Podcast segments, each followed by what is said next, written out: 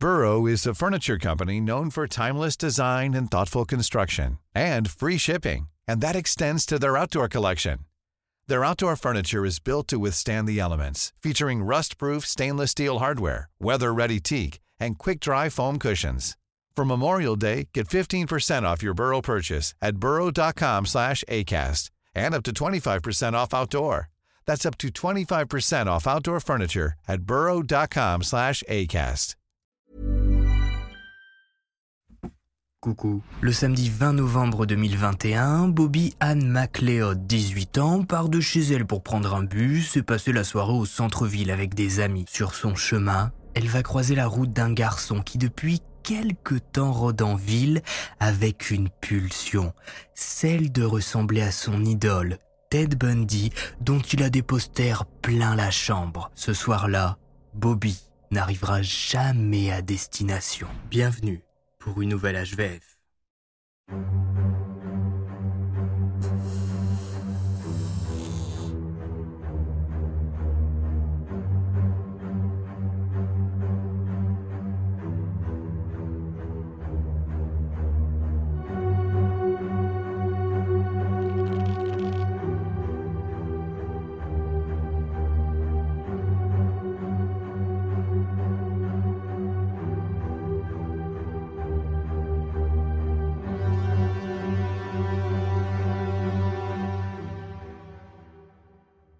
Salut tout c'est Max Guys. Aujourd'hui, on se retrouve pour une nouvelle histoire à la fois vraie et flippante, un peu spéciale parce que je crois que c'est la première fois dans l'histoire de la chaîne qu'on va parler d'un type qui est tellement passionné par les histoires de meurtres, de disparitions, de tueurs en série, bref, les faits divers ou le true crime, hein, si vous voulez un petit coup d'accent anglais, qu'il va tenter lui aussi de devenir un tueur en série. Vous allez voir que l'histoire est très récente et pourtant on a énormément d'informations sur les faits et sur le meurtre malheureusement de Bobby Ann MacLeod parce que l'affaire se passe l'année dernière et pourtant elle a tellement choqué l'Angleterre qu'on a eu comme d'habitude des centaines d'articles pour suivre les faits jour après jour pendant l'enquête. Alors installez-vous, n'oubliez pas de vous abonner et on est parti. Un arrêt de bus mortel. Notre histoire prend place aujourd'hui chez nos amis de toujours, ceux qui touillent le thé avec une petite cuillère chaque jour à 17h, ceux qui s'enfilent des litres de bière dans les bars froids au fond de ruelles sombres pour survivre à l'hiver. Les Anglais. Est-ce que j'en fais un peu trop pour introduire le pays? Peut-être. On est aujourd'hui à Plymouth ou Plymouth je sais pas trop. Situé dans le sud-ouest de l'Angleterre, Plymouth est l'une des plus grandes villes de la côte sud et la 15e plus grande ville du pays, avec pas moins de 260 000 habitants. C'est donc dans cette belle ville côtière, plus précisément dans le quartier de Legham au nord-est, que vit Bobby Anne MacLeod, 18 ans. Fille d'Adrien et Donna MacLeod, Bobby est le deuxième enfant de la famille. Elle a un grand frère nommé Lee, avec qui elle s'entend très bien et qui a toujours été là pour la soutenir pendant le passage difficile de l'adolescence. Adrien et Donna décriront plus tard leur fille comme une magnifique jeune fille qui illuminait nos vies et celle de tous ceux qui l'ont rencontrée. Elle était gentille, drôle et loyale. Elle était la meilleure fille, la meilleure sœur et la meilleure amie de beaucoup de monde tous ceux qui connaissaient Bobby l'adoraient. Pour résumer la vie de Bobby au moment des faits, eh bien c'est classique. Des amis, des appels téléphoniques tout au long de la nuit, des petites soirées ici et là, et un petit copain. Louis Lich, 17 ans, avec lequel elle est en couple depuis 6 mois et avec qui elle a rendez-vous le soir de sa disparition, le samedi 20 novembre 2021. Oui, c'est suspect, mais laissez ce pauvre gamin tranquille. Ce soir-là, Bobby n'a pas besoin de ses parents pour l'emmener au centre-ville, puisqu'une ligne de bus passe à quelques pas de chez elle. C'est samedi, ses parents ont l'habitude qu'elle sorte en ville, donc y a pas de souci particulier. Bobby enfile un gilet, un jean noir troué, des collants, et elle se met en marche vers l'arrêt de bus. Avant de partir, elle glisse un dernier je t'aime à son père et lui promet de ne pas rentrer trop tard comme d'habitude, bien évidemment. Ces mots seront les derniers qu'Adrien entendra de sa fille dans une dizaine de minutes, alors que la nuit est déjà tombée sur la ville. Bobby va se volatilisé. Pour se rendre au centre-ville de Plymouth, Bobby doit donc prendre le bus numéro 50 de l'arrêt Ship Store Road à quelques centaines de mètres de la maison. Le bus passe toutes les 30 minutes et Bobby n'est pas pressée. Elle part un peu avant 18h pour essayer d'avoir celui qui arrive. Bon, elle va louper et se retrouver à attendre à l'arrêt de bus jusque 18h30. On sait que Bobby est bien arrivée jusqu'à son arrêt de bus puisqu'elle est vue entre 18h05 et 18h15 par un voisin qui passe dans le coin. En plus de ça, elle poste une story Snapchat de ses jambes à l'arrêt de bus à ce moment-là, dans laquelle elle se plaint qu'il fait froid. Après, on est en novembre en Angleterre, fallait quand même s'y attendre, hein, Bobby. Mais bref, le cœur de l'enquête est là, puisque entre maximum 18h15 et 18h30, il se passe quelque chose, puisque justement à 18h30, le bus numéro 50 de Shipstore Road ne s'arrête pas. Bobby n'est plus à l'arrêt de bus. À 19h15, son père lui envoie un message lui demandant si elle est bien arrivée. Le téléphone vibre dans le vide. De réponse. Et dans son malheur, Bobby a eu de la chance. Enfin, de la chance, on se comprend, puisqu'elle disparaît en début de soirée tout en ayant rendez-vous avec son petit ami. Donc, très rapidement, des gens vont commencer à s'inquiéter et tout va s'enchaîner tout au long de la soirée. Vers 19h30, un voisin qui attend le bus remarque quelque chose au sol. Un téléphone et une boîte d'écouteurs. Le type regarde autour de lui, fait le tour de l'arrêt de bus, mais personne n'est dans le coin. Il décide donc de donner tout ça au chauffeur de bus pour qu'il puisse répertorier les objets et les rendre à son propriétaire si celui-ci se manifeste. Et les heures passent. Louis, qui attend toujours Bobby au centre-ville et sans nouvelles d'elle depuis 18h, décide d'appeler ses parents à 21h pour savoir s'il lui est arrivé quelque chose. C'est à ce moment-là qu'Adrien et Donna apprennent que leur fille n'a jamais atteint son point de rendez-vous. Adrien regarde de nouveau son téléphone, mais toujours aucune réponse de sa fille. La panique s'installe chez les MacLeod. Donna se met à appeler tous les amis de Bobby dont elle connaît le numéro pour savoir si entre 18h et 21h ils ont eu des nouvelles. Mais tous donnent la même réponse. Personne n'a vu ni parlé à Bobby depuis qu'elle est sortie de chez elle et a posté sa story sur Snapchat. L'adolescente de 18 ans s'est volatilisée. Rapidement, la nouvelle de la disparition de Bobby se répand sur les réseaux sociaux. On tweet, rédige des posts Facebook, la photo de Bobby commence à se répandre. De leur côté, les parents et le frère de Bobby contactent les autorités pour déclarer la disparition de leur fille. Disparition qui va être prise très au sérieux par les enquêteurs, puisque Bobby n'a rien d'une fugueuse. Elle avait l'autorisation de sortir, devait voir son petit ami, n'était jamais partie d'elle-même sans explication. Vers 22h, les premières patrouilles se mettent en route. L'arrêt de bus est passé à la loupe. Est-ce que Bobby a été attaqué ici? Le début d'enquête ne donne rien.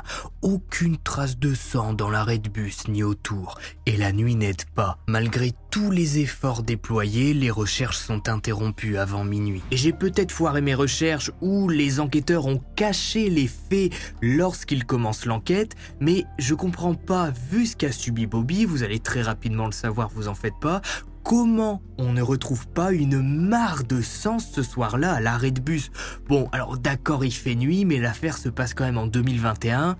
On a des lampes torches, hein, on n'est pas la préhistoire. À partir du soir de la disparition de Bobby, tout va aller très vite et en moins de 72 heures, la vie de la famille MacLeod va plonger dans l'horreur. L'enchaînement macabre. Le matin suivant la disparition de Bobby, un collégien qui a l'habitude d'emprunter le chemin de terre derrière l'arrêt de bus s'aperçoit que de beaux écouteurs traînent par terre. En se levant ce matin, ses parents lui ont bien évidemment parlé de la disparition de Bobby hier soir près de ce même arrêt de bus. L'adolescent prévient ses parents qui préviennent à leur tour les enquêteurs. Et d'ailleurs, je vous ai dit que le téléphone de Bobby avait été retrouvé le soir même de sa disparition et donné à un chauffeur de bus. Eh bien, la compagnie de bus va pas prendre la peine, ou plutôt, elle va pas vraiment tilter qu'il faudrait donner ce téléphone aux enquêteurs puisqu'il a été retrouvé à l'arrêt de bus, là où une gamine a disparu euh, hier soir. Donc, toute la journée, les enquêteurs vont perdre du temps à tenter de géolocaliser le téléphone de Bobby alors qu'il est à l'intérieur d'une boîte à gants de bus La journée passe sans nouvelles informations. Le lundi 22 novembre, les enquêteurs lancent un appel public pour mobiliser les bénévoles à venir chercher dans les bois alentours. Dans le même temps, Lee, le frère de Bobby, s'exprime sur Facebook. Je supplie chaque personne de Plymouth à m'aider à chercher partout, à tout chercher. Quelqu'un a ma putain de sœur. S'il vous plaît, je vous en supplie. Si vous avez vu ou entendu quelque chose, dites-le moi. Le jour même, le téléphone est rendu aux autorités par la compagnie de bus qui l'avait récupéré. Après analyse, rien ne ressort. Bobby n'a pas envoyé de SMS inquiétant et n'avait pas de rendez-vous secret avant de se rendre au centre-ville. Tout s'est donc passé très vite. L'adolescente est vue par un voisin, poste sa story sur Snap et disparaît. J'aurais pu vous parler encore très longtemps des recherches et de l'enquête si l'homme que vous voyez là, filmé par les caméras de surveillance du commissariat local, n'était pas entré en disant aux flics de l'accueil ⁇ Je l'ai fait, c'est moi qui ai tué Bobby. Ah ben on peut pas faire plus clair, hein, ça nous facilite vachement les choses. Bon, je vous rassure, il y a encore beaucoup à dire. L'homme que vous voyez sur les images s'appelle Cody Ackland, 24 ans. Né en juin 1997 en Allemagne, il est venu vivre en Angleterre à Plymouth avec sa mère après le divorce de ses parents. Et les enquêteurs vont rapidement découvrir que Cody a un profil bien plus inquiétant, puisqu'il se passionne pour les affaires de meurtre, de disparition et de tueurs en série. Mais en attendant d'entrer dans la tête de Cody, Voyons ce qu'il a à dire. Placé en garde à vue, Cody va demander calmement une carte aux enquêteurs pour indiquer selon lui l'emplacement du corps. Il pointe la plage de Bovisand à 20 minutes de route d'ici. D'après lui, le corps se trouve près du chemin qui mène au café de la plage. Quand on regarde depuis Google Maps, le chemin qui mène au café de la plage est une petite route qui longe le littoral, avec énormément de végétation. Une équipe est envoyée sur place à 15 heures. 45 minutes plus tard, les enquêteurs comprennent que Cody ne rigole pas. Dans les fourrés, en contrebas du chemin, gît le corps sans vie de Bobby Ann McLeod, 18 ans. La scène est indescriptible. Le corps de Bobby est nu, couvert d'hématomes. Son visage est défiguré à tel point que les enquêteurs vont demander des analyses dentaires avant de prévenir la famille. Cody ne lui a laissé aucune chance. Mais qui est vraiment ce garçon? Qui est ce type de 24 ans qui un soir massacre à coups de marteau une adolescente de 18 ans qu'il croise à un arrêt de bus avant de la jeter dans un chemin désert? Et surtout, quels sont les détails du crime? Comment tout ça a bien pu se passer si vite à l'arrêt de bus? Eh bien, il est un petit peu comme vous et moi, mais avec un pet au casque en plus. Je vous explique. Burrow is a furniture company known for timeless design and thoughtful construction, and free shipping, and that extends to their outdoor collection. Their outdoor furniture is built to withstand the elements, featuring rust-proof stainless steel hardware, weather-ready teak, and quick-dry foam cushions. For Memorial Day, get 15% off your Burrow purchase at burrow.com slash ACAST and up to 25% off outdoor.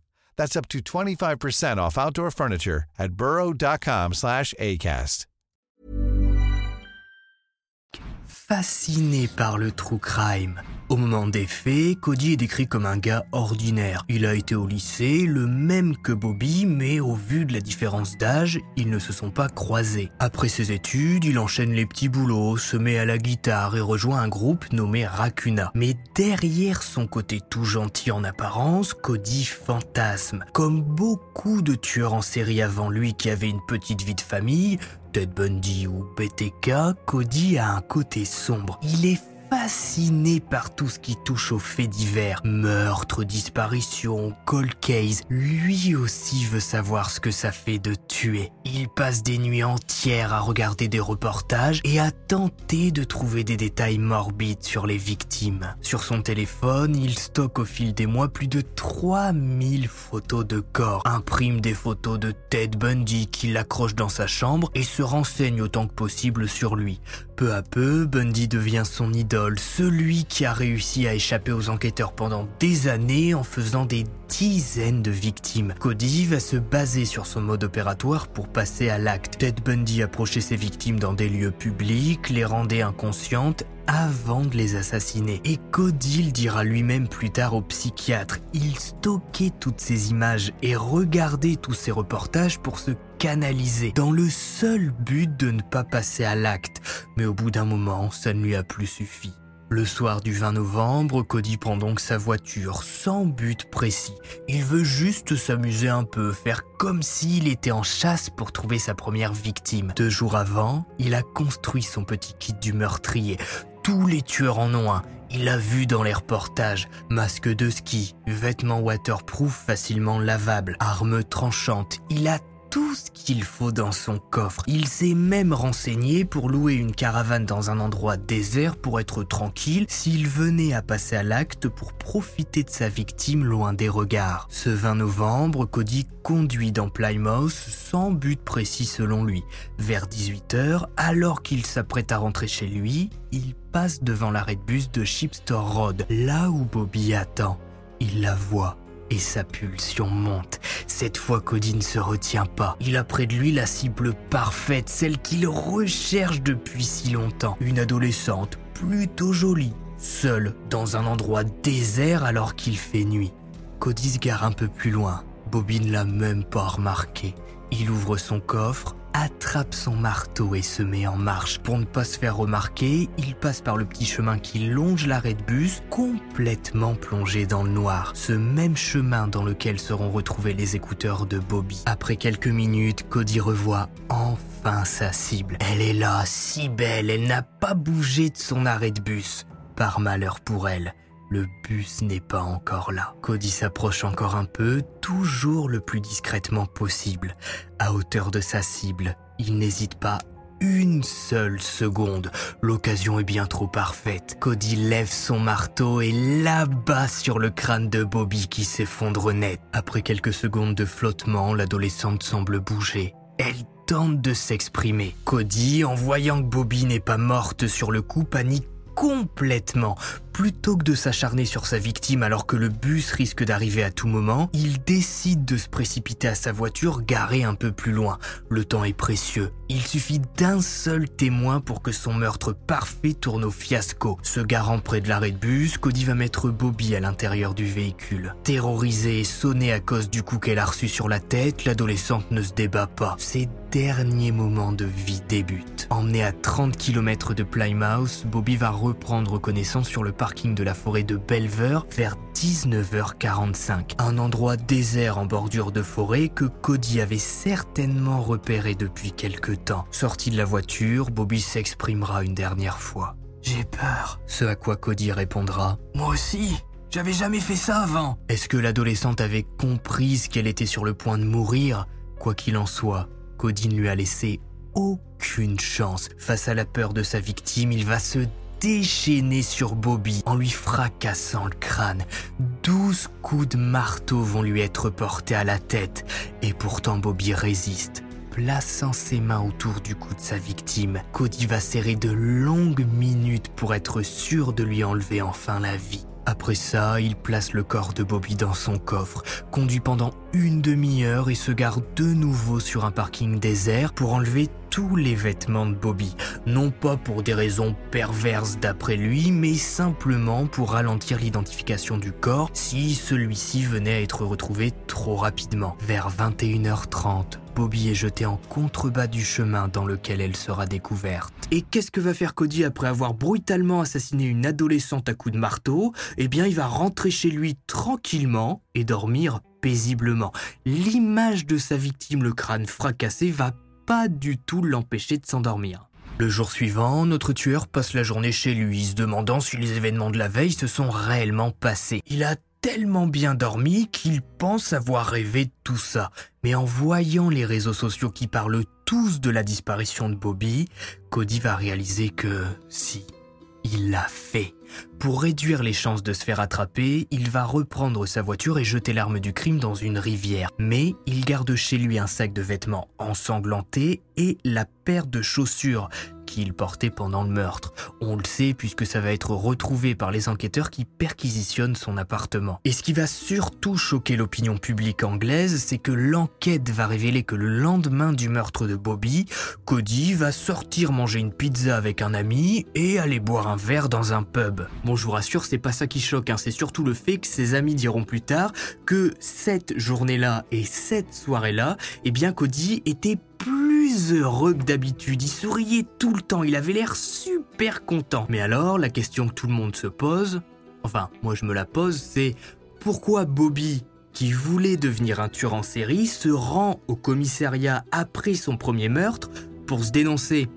Enfin, C'est un petit peu contre-productif quand même. Eh bien pour en savoir plus, il faut prendre ses petits pieds et se rendre au procès.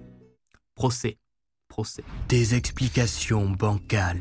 Le procès de Cody Ackland s'ouvre le 19 mai 2022 en présence des parents de Bobby. La défense de Cody est assez simple. Il est en dépression, a des crises d'anxiété depuis plusieurs années. À l'école, il a toujours été harcelé à tel point qu'à l'âge de 9 ans, il a tenté de mettre fin à ses jours. Cody se décrit comme un garçon malheureux, n'ayant jamais eu d'amis proches. Sa passion morbide lui vient de ce manque d'amis. Seul dans sa chambre, il s'est renfermé sur lui-même et a commencé à se monter la tête. Il s'est convaincu du fait qu'il voulait devenir un tueur en série. Mais ça ne lui ressemble pas. La preuve, il s'est dénoncé lui-même dans le seul but d'éviter à la famille de Bobby de souffrir trop longtemps vu qu'il avait vraiment bien caché le corps. C'est bien la preuve que c'est pas un si mauvais garçon, non? Au procès de Cody, les psychiatres vont déclarer qu'il n'est sujet à aucune maladie mentale et qu'il est pleinement responsable de ses actes. Il savait ce qu'il faisait en attaquant Bobby. Il a été jusqu'au bout.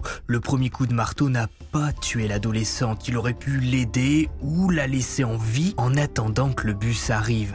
Mais il a préféré la charger dans sa voiture pour l'achever 30 km plus loin sur un parking désert avant de la jeter dans des fourrés et de rentrer tranquillement dormir chez lui. La juge Linford en charge du procès déclara Vous étiez obsédé par un désir de tuer qui que ce soit que vous rencontreriez et qui collerait à votre vision déformée de ce qu'est une victime. Vous avez pris un marteau dans le but de tuer. Il y avait dans votre acte un niveau significatif de préparation. Vous aviez clairement prévu de commettre un meurtre et vous l'avez fait. Vous avez soumis Bobby Ann MacLeod à une attaque prolongée, sauvage, et sans pitié. Elle était une personne si jeune et très aimée. Cette attaque a causé outrageusement de la peur dans cette partie du pays, et pour de bonnes raisons, elle était dénuée de merci. Vous auriez pu tout arrêter, vous auriez pu l'emmener à l'hôpital. Bobby Ann MacLeod aurait probablement pu survivre et vivre. Sans surprise, à l'issue de son procès, Cody a été condamné à une peine de prison à vie, accompagnée d'une peine de sûreté de 30 ans, ce qui veut dire qu'il pourra demander une libération conditionnelle d'ici 2052. Après l'annonce de la sentence, la famille a publié un message très émouvant. Nous voulons qu'il sache qu'il nous a enlevé notre monde. Nos vies ont changé pour toujours. Nous n'avons pas pu dire adieu à notre Bobby et nous ne pouvons qu'imaginer les choses qu'il lui a fait subir. Ses pensées sont continuellement dans nos esprits. Bobby était si aimé et avait beaucoup de plans pour son avenir et sa future vie. Il a cruellement arraché cette vie pour elle et pour nous. Nous n'arrivons même pas à envisager un futur dans lequel elle n'est pas là. Il n'y aura jamais rien que le système judiciaire puisse lui imposer qui se rapprocherait ne serait-ce qu'un peu de ce qu'il mérite. Bobby était juste là, au mauvais endroit, au mauvais moment. Et l'horrible vérité de cette affaire est que même si Bobby avait pris le bus de 18h, Cody était tellement déterminé ce soir-là qu'il aurait probablement tué quand même. Si vous avez regardé Stage jusqu'au bout, mettez bus en commentaire. N'hésitez pas à me donner votre avis sur cette affaire. N'hésitez pas à aller regarder également les HVF qui sont sortis pendant l'été. Je sais que beaucoup d'entre vous sont rentrés de vacances et ont repris d'ailleurs les cours, etc. et ont peut-être manqué les HVF qui sont sortis pendant l'été parce que moi cet été j'étais là. Oui, j'ai sorti deux HVF, mais j'étais là quand même. Bref, c'est Max Guys, n'oubliez pas de vous abonner, le pouce bleu, je vous rappelle que mon livre Trembler est disponible partout en stock. Il y a eu pas mal de ruptures cet été parce que vous avez été nombreux à l'acheter pour le lire sur la plage au soleil, donc ça me fait plaisir. Si vous n'avez pas pu l'avoir, il est maintenant disponible partout, Amazon, la FNAC, Cultura et même votre libraire du bout du coin de la rue, eh bien il l'a. Voilà, c'est Max Guys, on se retrouve normalement la semaine prochaine, et puis bye Planning for your next trip? Elevate your travel style with Quince. Quince has all the jet setting essentials you'll want for your next getaway, like European linen, premium luggage options, buttery soft Italian leather bags, and so much more. And it's all priced at 50 to 80% less than similar brands. Plus, Quince only works with factories that use safe and ethical manufacturing practices. Pack your bags with high-quality essentials you'll be wearing for vacations to come with Quince. Go to quince.com slash trip for free shipping and 365-day returns. When you make decisions for your company, you look for the no-brainers. If you have a lot of mailing to do, stamps.com is the ultimate no-brainer. Use the stamps.com mobile app to mail everything you need to keep your business running with up to 89% off USPS and UPS. Make the same no-brainer decision as over 1 million other businesses with stamps.com. Use code program for a special offer. That's stamps.com, code program.